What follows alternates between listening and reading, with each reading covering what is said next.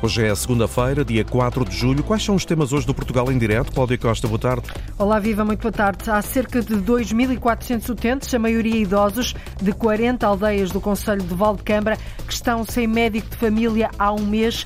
A situação é preocupante. Hoje é dia de nos ligarmos à imprensa regional. Vamos folhear o jornal Aurora do Lima, um semanário de Viana do Castelo, fundado em 1855, vai fazer 167 anos de vida, é o mais antigo jornal de Portugal continental. 4 de julho, feriado municipal em Coimbra, as festas em honra da cidade e da Rainha Santa Isabel estão de regresso em pleno três anos depois para satisfação dos municípios e da autarquia. Na rubrica Os Nossos Animais Selvagens, esta segunda-feira estacionamos numa localidade rural de Nelas, no distrito de Viseu, e vamos à procura de uma ave de rapina com hábitos diurnos e crepusculares o mocho galego. Vai começar então Portugal em direto na Antena 1, na RDP Internacional, Antena 1 Madeira e Antena 1 Açores. Portugal em direto com edição da jornalista Cláudia Costa. 40 aldeias que pertencem a duas freguesias do Conselho de Valdecambra estão sem médico há precisamente um mês. Afeta cerca de 2.400 utentes, a maioria idosos, sem retaguarda familiar.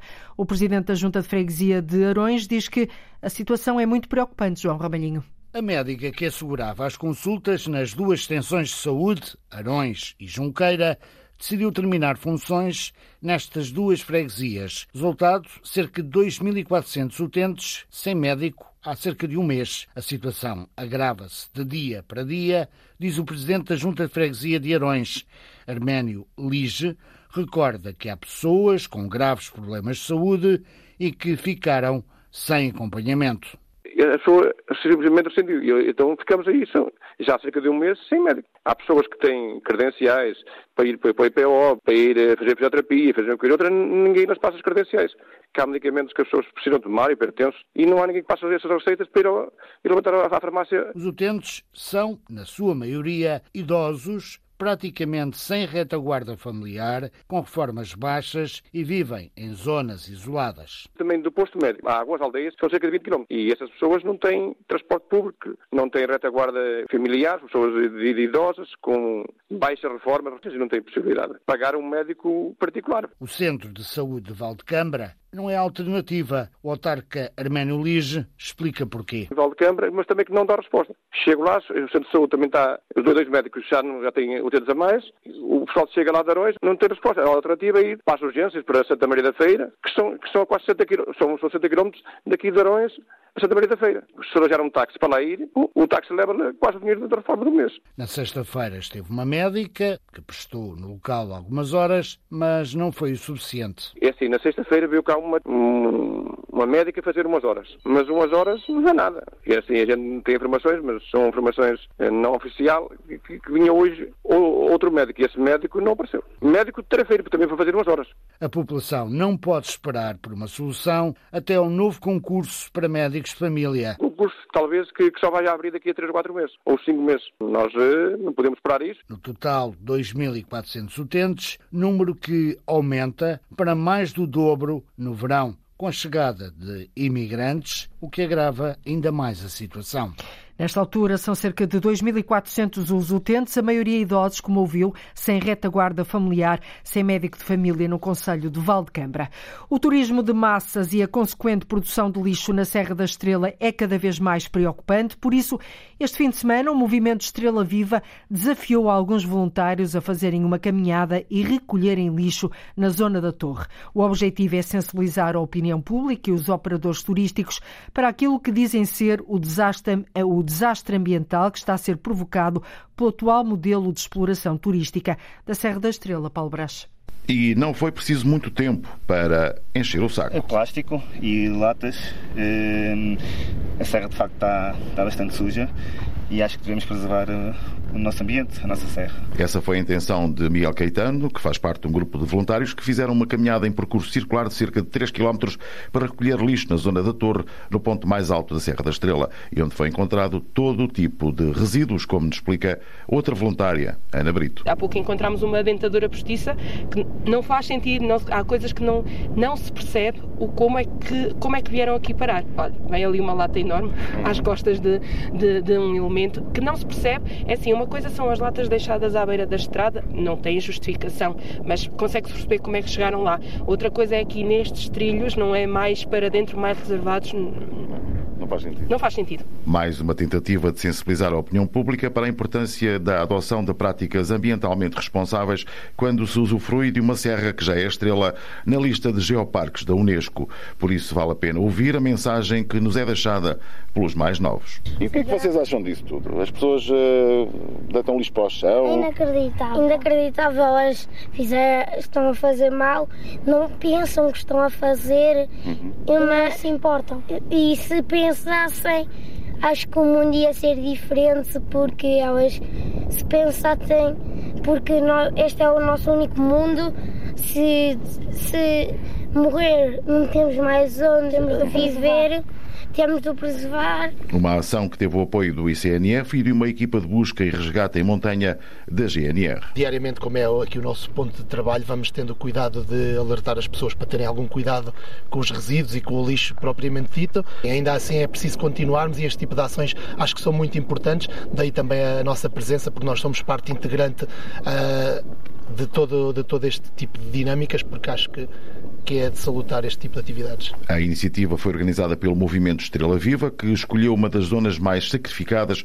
com o turismo de massas. Por isso, lamentaram a ausência de agentes e promotores turísticos nesta causa, que é de todos, como explica Joana Viveiro, do Movimento Estrela Viva. Pena é não termos tido hoje connosco, por exemplo, representantes de agentes turísticos, como a Tour Estrela, que também foram convidados, para em conjunto percebermos, porque de facto há aqui uma responsabilidade social e ambiental um, que, que, tem que ser, tem que ser partilhada. partilhada e, e, acho que os agentes turísticos, que no fundo têm aqui o, a sua sustentabilidade económica, tiram valor aqui do, do, nosso património único, também devem estar envolvidos e devem, e devem também partilhar com aqueles, os visitantes que, que nos visitam essa, essa, essa questão de apoiar esta sensibilização ambiental. Um contributo para uma reflexão que, segundo a organização, pode começar pela urgência em repensar o atual modelo de exploração turística da Serra da Estrela.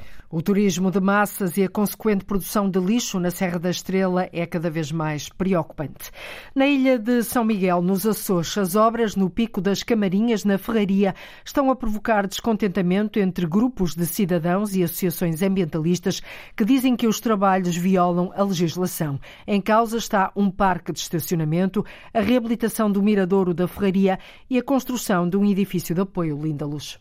Pico das Camarinhas e Ponta da Ferraria, um monumento natural resultado de escoadas eslávicas. Rui Coutinho da Quercos duvida da legalidade da empreitada do parque de estacionamento ali a ser construído por se tratar de uma zona protegida. Está interdita a seguinte exploração de massas minerais, através de escavações, aterros, depósitos, a abertura de novas vias de comunicação ou de acesso, a instalação de linhas aéreas, linhas elétricas, a colheita, a captura, a abate, a detenção qualquer espécie, a prática de atividades desportivas, o depósito ou abandono de qualquer tipo de resíduos, o acesso ao cone litoral existente na quer dizer, há aqui uma data de há aqui uma data de limitações que eles podem invocar que não é exatamente o que está a ser feito. Mas, na realidade, o que eles fizeram foi remover uma parte significativa do cone. Por isso mesmo, Rui Coutinho defende a construção da obra noutro terreno. Cortaram uma secção muito significativa, nivelaram aquilo, embora numa cota um pouco mais alta, e estão construindo um muro de betão revestido a pedra, ladeando a estrada que sempre existiu. Não se poderia ter feito aquilo no terreno contigo? Eu acho que sim. Deveria ter deixado o cone da forma que estava. Grupos informais de cidadãos e associações ambientalistas preocupados com as obras no Pico das Camarinhas. A contestação quer de cidadãos, mas também de associações ambientalistas na ilha de São Miguel, nos Açores. Foi um sucesso a 51ª edição do Circuito Internacional de Vila Real, o conceituado Circuito Internacional Automóvel de Vila Real, que decorreu este fim de semana em territórios do interior, muito público, muitos pilotos a participarem. Ora, no final da prova, o autarca de Vila Real estava satisfeito. Rui Santos, de resto, já tinha lançado também um grito de alerta, diz agora que organizar o circuito foi difícil porque contou com poucos apoios. Este ano montamos o circuito com sem fundos comunitários, sem eh, orçamento de Estado e ao contrário do que aconteceu até 2013, em que o turismo de Portugal sempre garantiu apoios para este tipo de provas no circuito da Boa Vista, ao dia de hoje ainda não temos essa garantia por parte do Estado Central, pela FPAC, uh, cobra-nos um FII, uma percentagem dessa certificação que nós achamos absolutamente incompreensível, mais de 25%. E, portanto, não, não entendemos como é que num ano com estas dificuldades isso é possível. Na altura, o autarca de Vila Real, Rui Santos, disse que a manter-se esta situação, a prova do próximo ano estava mesmo em risco. Nós vamos ponderar todos estes fatores, vamos reunir com todas estas pessoas, queremos sensibilizar também os vilarrealenses para esta circunstância, dizer que isto é uh, algo que nos tem unido, não nos pode, em circunstância nenhuma, dividir, mesmo que essa divisão seja uh, minoritária, que haja uma parte muito pequena que quer criar entropia, uh, mas que há também um esforço que tem que ser de todos. Na altura, o autarca de Vila Real uh, disse exatamente isto, que a, a manter-se esta situação a prova estava em risco, mas a secretária de Estado do Desenvolvimento Regional considera que o Circuito Internacional de Vila Real é um evento importante para as terras do interior, por isso, diz Isabel Ferreira, merece o apoio do Governo. Temos que ver todas as possibilidades na certeza de que este é um evento importantíssimo e que, pela quantidade de pessoas que também mobiliza, tem ele próprio um retorno uh, económico muito grande para Vila Real e isso é indiscutível. Tanto a, os responsáveis locais, como o Governo Central, como os patrocinadores, todos têm que entrar na equação daquilo que é bom para os territórios. A resposta do governo ao apelo feito pelo presidente da Câmara de Vila Real, que pede mais ajuda para organizar o circuito automóvel internacional no próximo ano. O telhado das velhas casas de Carvalhal Redondo, em Nelas, no distrito de Viseu, é um chamariz para esta ave. Pequenina e fofa, que é das mais pequenas aves de rapina noturnas que habitam o nosso território. Em mais um Animais Selvagens, puxamos do telescópio e o que salta à vista? São os olhos de um amarelo vincado, olhar penetrante, olhos enormes. Este mocho. Muito redondinho, do tamanho de uma mão. É o mocho galego. Adiante, já vamos abrir esta janela para a natureza às segundas-feiras, sempre aqui no Portugal em Direto. Numa altura em que é uma da tarde, 28 minutos em Portugal continental e na Madeira, menos uma hora nos Açores, é que está uma boa altura de nos ligarmos à imprensa regional. Hoje vamos folhear o jornal Aurora do Lima, um semanário de Viana do Castelo, sai às quintas-feiras, fundado em 1855. Vai fazer em dezembro 167 anos de vida, ou seja, mais de um século e meio. É o jornal mais antigo de Portugal continental. É obra. Em direto tem o jornalista Manuel Sotomayor. Muito boa tarde, Manuel. Bem-vindo. Um dos temas que tem estado no vosso radar informativo é o desenvolvimento de Viana do Castelo em várias vertentes. A qualificação profissional, a cultura que teme perder apoios e outros também. No seu entender, quais são as áreas em que é necessário, eh, de facto, um maior investimento? Manuel, está-me a ouvir? Bom, não, não é possível para já o contacto com o Manuel Souto Maior. Ehm, vamos então a seguir adiante no alinhamento deste jornal. Vamos agora sim ouvir a rubrica Os Nossos Animais Selvagens. Estacionamos numa localidade rural de Nelas, no distrito de Viseu, e vamos à procura de uma ave de rapina com hábitos diurnos e crepusculares. O mocho galego costuma nidificar em casas antigas, em ruínas ou em zonas rurais com vegetação abundante.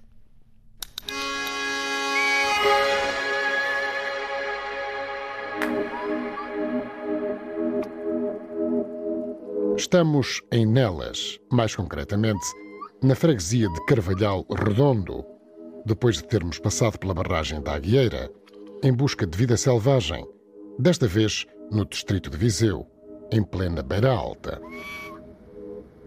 O dia vai caindo devagar, mas ainda há luz suficiente para tentar observar a ave que andamos à procura. Paramos por aqui porque nos disseram que é uma ave fácil de avistar e por várias vezes detectada por populares e alguns curiosos desta zona rural onde a vegetação é abundante. Quase à face da estrada que liga Nelas a Carvalhal Redondo, há algumas casas em ruínas, ladeadas por vegetação abundante. Há Carvalhal e Olival, por exemplo.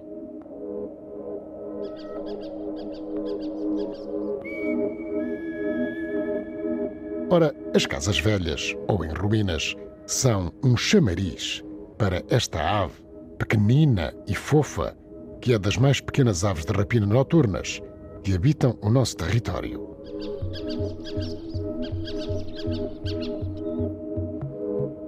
É o mocho galego. É um mocho muito redondinho, do tamanho de uma mão. É uma espécie fácil de observar, porque tem hábitos diurnos e crepusculares. Ao longe, para não incomodar as pequenas aves que mesmo assim nos observam de olhos atentos, decidimos sentar e montar o telescópio. Eles estão em cima do que resta de um telhado, de uma antiga habitação em pedra, que só tem praticamente as paredes ao alto. Agora sim, estamos cara a cara com um mocho galego. O que salta desde logo à vista são os olhos de um amarelo vincado, olhar penetrante, olhos enormes, quando comparados com o tamanho da cabeça, tal como em todas as aves de rapina, especialmente as noturnas. A cabeça redonda, sem orelhas, com o corpo de um castanho acinzentado, com riscas e manchas esbranquiçadas. Bico curvo, como é típico das rapinas. É pequeno, mas é mesmo assim o bico de uma ave caçadora.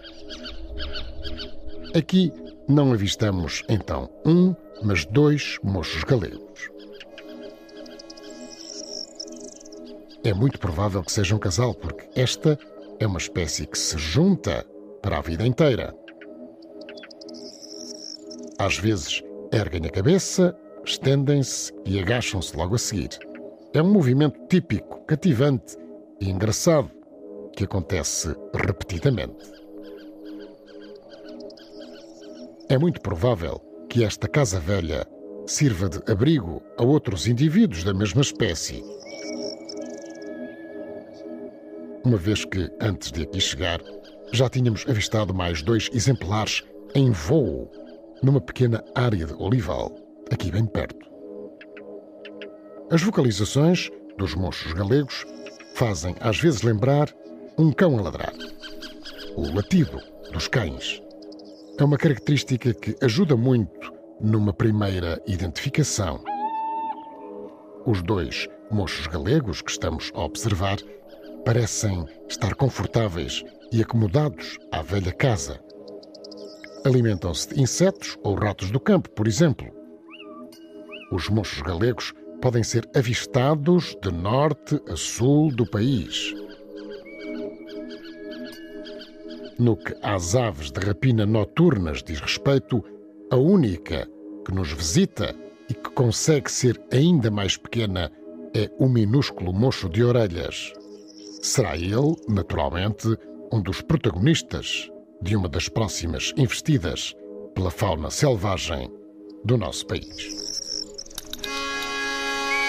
Os nossos animais selvagens é uma rubrica de Luís Henrique Pereira com sonoplastia e pós-produção áudio de João Barros, Edgar Barbosa, Rui Fonseca e Rui Coelho, uma rubrica que pode ouvir a qualquer hora na RTP Play.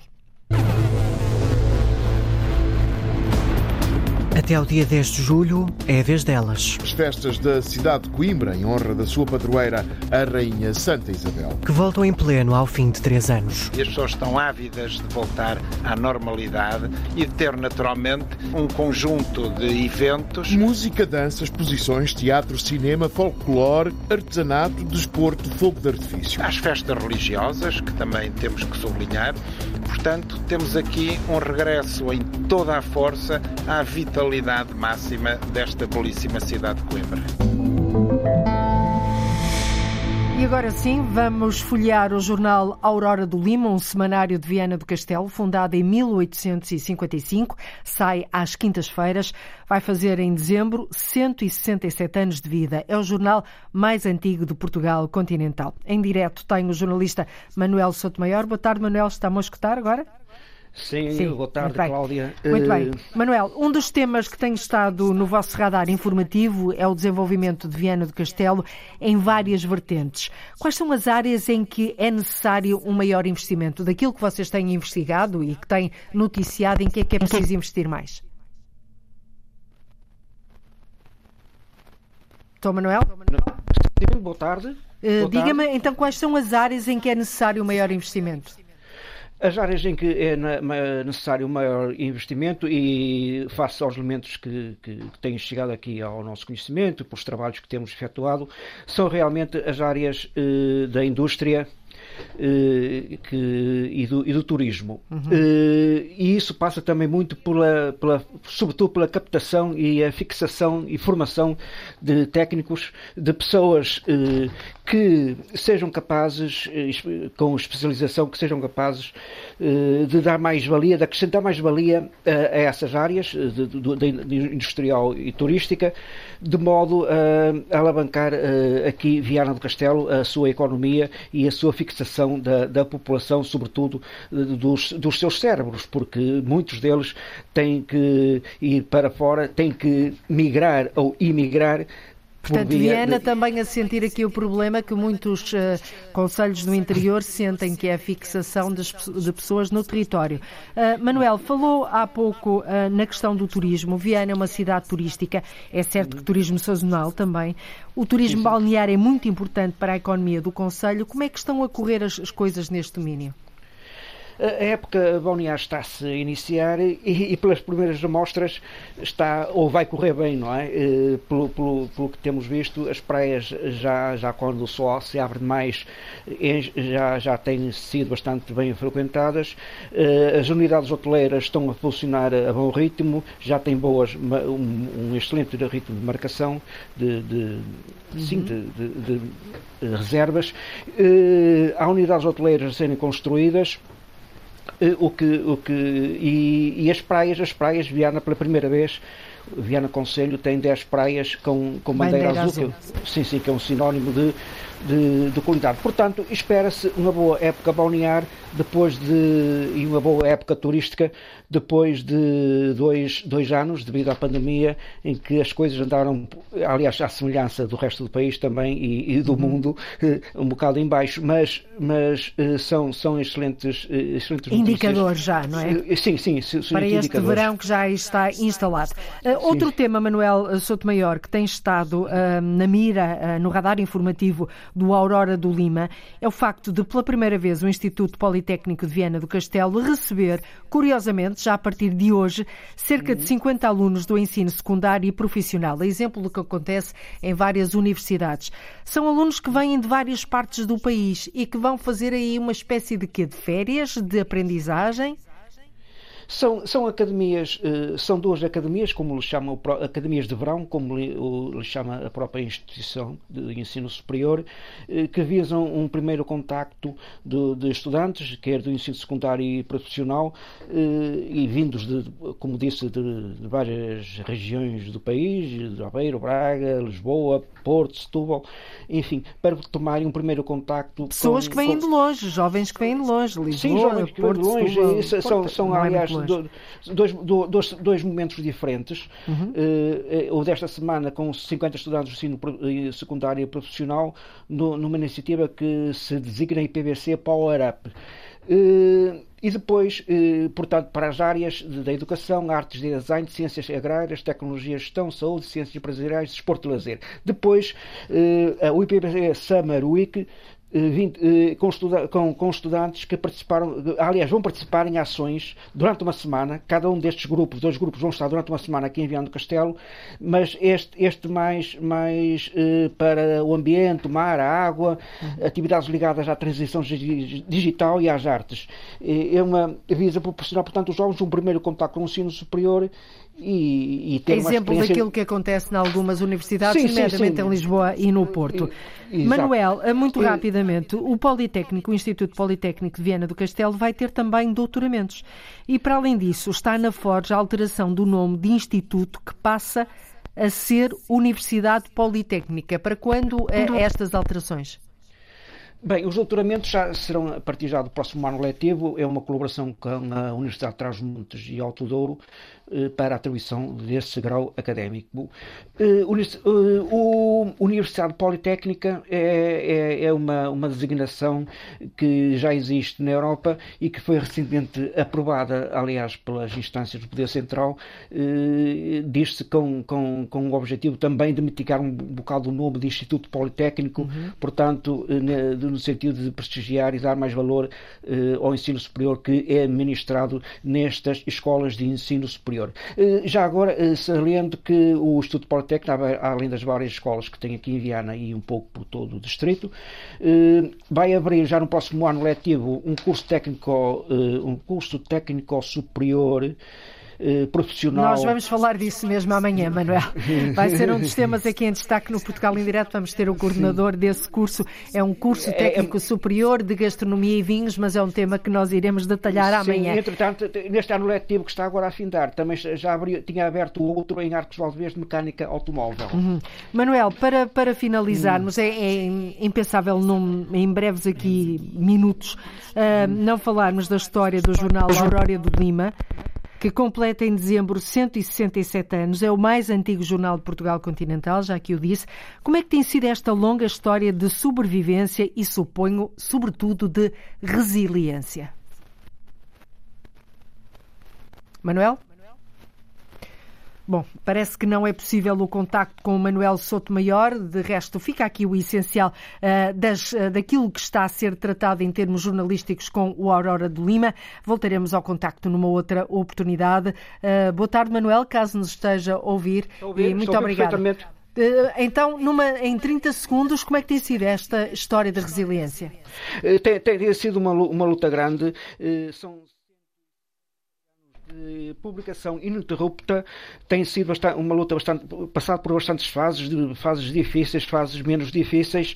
Atualmente, como aliás o setor da comunicação social vive também momentos difíceis, eh, mas, mas tem-se aguentado, tem, tem investido na sua imagem, tem investido, eh, através de uma equipa, enfim, minimalista, mas, mas é, é, é um futuro que a gente vê com, com esperança e, e com, com resiliência, como a Cláudia disse, não é? Muito bem, e que seja ainda por muitos mais anos, 167 anos de existência, não é, é obra, não é para todos. Manuel Souto Maior, muito obrigada por nos ter ajudado aqui a folhear o Aurora do Lima. Boa tarde, até uma próxima oportunidade. Tá, obrigada. Tá, e obrigado pela oportunidade, então. A estação zootécnica da Madeira, situada no Porto Muniz, foi totalmente renovada. No local estão a ser criadas 15 raças de vacas, incluindo a madeirense, a raça da terra. Num dos edifícios foi instalado um museu sobre a história da atividade pecuária naquela ilha. Os visitantes, incluindo os mais novos, podem também explorar diversos conteúdos de realidade virtual. A jornalista Celina Faria guia-nos numa visita pelo espaço. No pavilhão da vacaria estão 15 raças de bovinos, como descreve Sara Nóbrega, diretora da estação zootécnica. Temos a raça barrosã, temos a raça cachena, temos a raça garvonesa, minhota e limusine. As primeiras quatro que eu disse são raças autóctones portuguesas e a outra é uma raça francesa. Uma é a madeirense raça da terra, que se encontra em processo de certificação. Além da visita ao local onde estão os bovinos, os visitantes podem também conhecer a história da estação zootécnica e da pecuária na Madeira num pequeno museu onde estão expostos instrumentos, manuais e outros objetos antigos. Com recursos modernos são possíveis experiências de realidade virtual. João Moreira, diretor técnico da empresa que criou os conteúdos, espreita um dos momentos. Temos a oportunidade, obviamente, de inicialmente selecionar a nossa língua, para isso usamos as nossas mãos. Estamos num ambiente tridimensional a toda a nossa volta. Aqui posso selecionar a entrada de, das vacas no seu espaço e tudo mais, e tenho toda uma noção sensorial, não só visual, mas também auditiva deste mesmo espaço. Numa parede interativa com vários ecrãs, há outras experiências virtuais. Através de, das nossas mãos, podemos, uh, e usando um sensor, controlar toda a experiência interativa que está aqui. Temos uma secção chamada Biodiversidade, onde temos uma enciclopédia das raças autóctones e aqui, portanto, a Barrosan nós abrimos e permite-nos ouvir. Esta raça possui como principal aptidão produtiva e inigualável carne de grande qualidade. Na mesma sala, os mais novos podem aprender com mini-jogos. Uma visita guiada pela jornalista Celina Faria às obras de renovação da Estação Zootécnica da Madeira custaram 2 milhões e meio de euros. Uma escola antirracista, multicultural e para os direitos humanos. O projeto Com a Mala na Mão contra a discriminação, é assim que se chama, desafiou os alunos do quarto ano da Escola Básica do Castelo, em Lisboa, a pensar, fazer perguntas e, no fim, perceber que todos têm uma história diferente do outro. A vivência da própria comunidade escolar foi aquilo que levou à criação deste projeto, Paula Vera. Na turma do quarto ano da Escola Básica do Castelo, bairro típico de Lisboa, a diversidade dos alunos, com experiências de vida diferentes, criou a oportunidade de implementar o projeto com a mala na mão contra a discriminação. Ariana Furtada, diretora da escola, explica o objetivo deste projeto. A ideia deste projeto partiu sobretudo da observação da comunidade escolar, como ela era composta. Era uma turma muito diversa, com alunos com diferentes proveniências geográficas. E este é um caminho também para o, o sucesso escolar que tanto se quer, não é? Porque crianças que se integram, crianças que compreendem e compreendem os outros e se aceitam, são crianças também que vão estar, obviamente, muito mais equilibradas, muito mais ponderadas, mais calmas, mais predispostas para as aprendizagens. E esse é o meu papel enquanto professora. É fazer com que todas as crianças se sintam uh, aceites, tranquilas, calmas, integradas e que possam fazer um caminho dentro da escola, dentro da sala de aula e posteriormente dentro da sociedade. As questões dos direitos humanos, da cidadania, dos preconceitos geram perguntas dos mais novos. A formadora Simone Andrade diz que este projeto leva-os a refletir e a pensar. A ideia é que as crianças consigam entender como é que a discriminação funciona, como é que a discriminação se manifesta e serem capazes de agirem num combate constante contra essas formas de discriminação, não é? Eu acho que o que realmente suscita mais dúvidas é entender porquê que ainda há racismo, porquê que ainda há discriminação de género, porquê que as pessoas sofrem, porquê que não somos todos iguais no, no, no, exercício, no usufruto, no gozo dos nossos direitos humanos. Não é? Eu acho que isto é mesmo mais difícil para eles entenderem.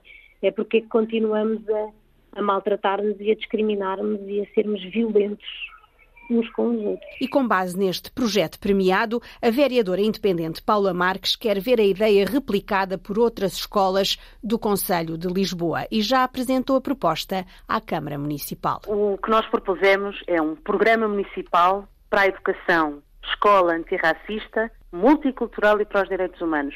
E porquê? Uma das formas de combate ao racismo e promoção da multiculturalidade e a educação para os direitos humanos é através da escola. É através, sobretudo, quando estamos a formar a gente pequena, que depois é gente grande.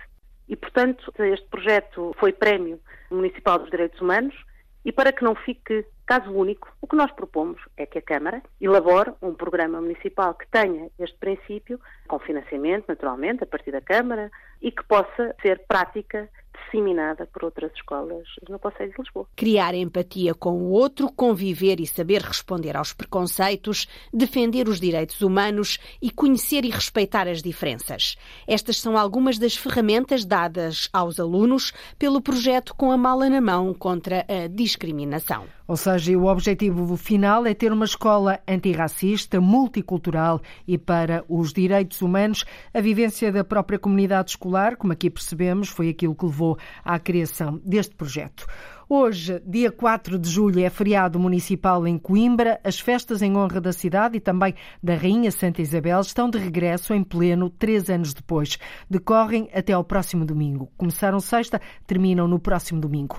Pelos espaços patrimoniais de Coimbra, há dança, há teatro, há espetáculos, música, cinema, etnografia, a tão aguardada procissão religiosa e por aí fora. Ou seja, um regresso em toda a força, muito esperado pelas populações, Joaquim Reis. Desde 1 de julho e até ao próximo dia 10, aí estão as festas da cidade de Coimbra, em honra da sua padroeira, a Rainha Santa Isabel.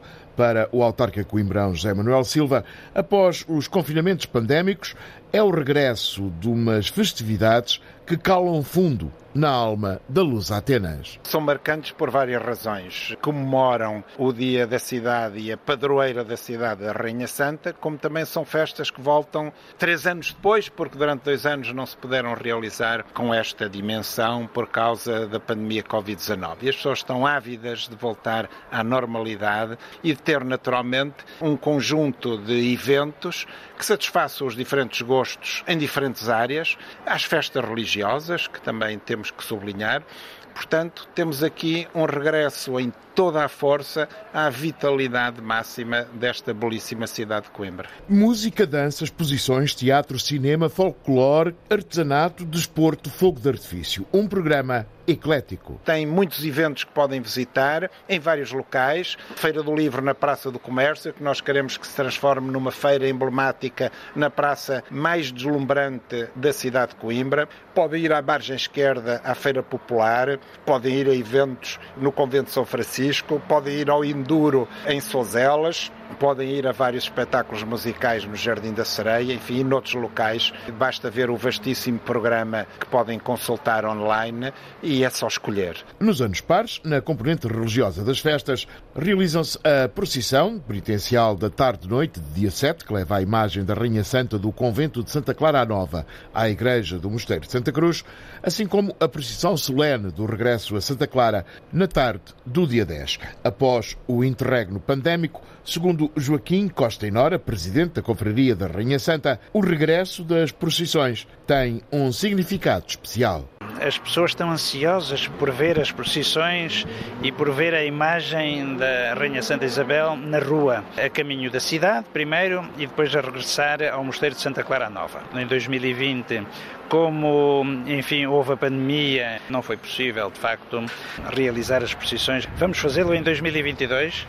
Notamos que as pessoas estão muito ansiosas deste tipo de manifestação religiosa e popular, mas também notamos que há ainda muito receio. Alguma recomendação em especial? Bem, nós aconselhamos sempre o uso da máscara, que as pessoas tenham esse cuidado. No retorno pós-pandémico das festas da cidade, prevê-se que mais de 100 mil pessoas participem na homenagem à padroeira de Coimbra, a Rainha Santa Isabel de Portugal.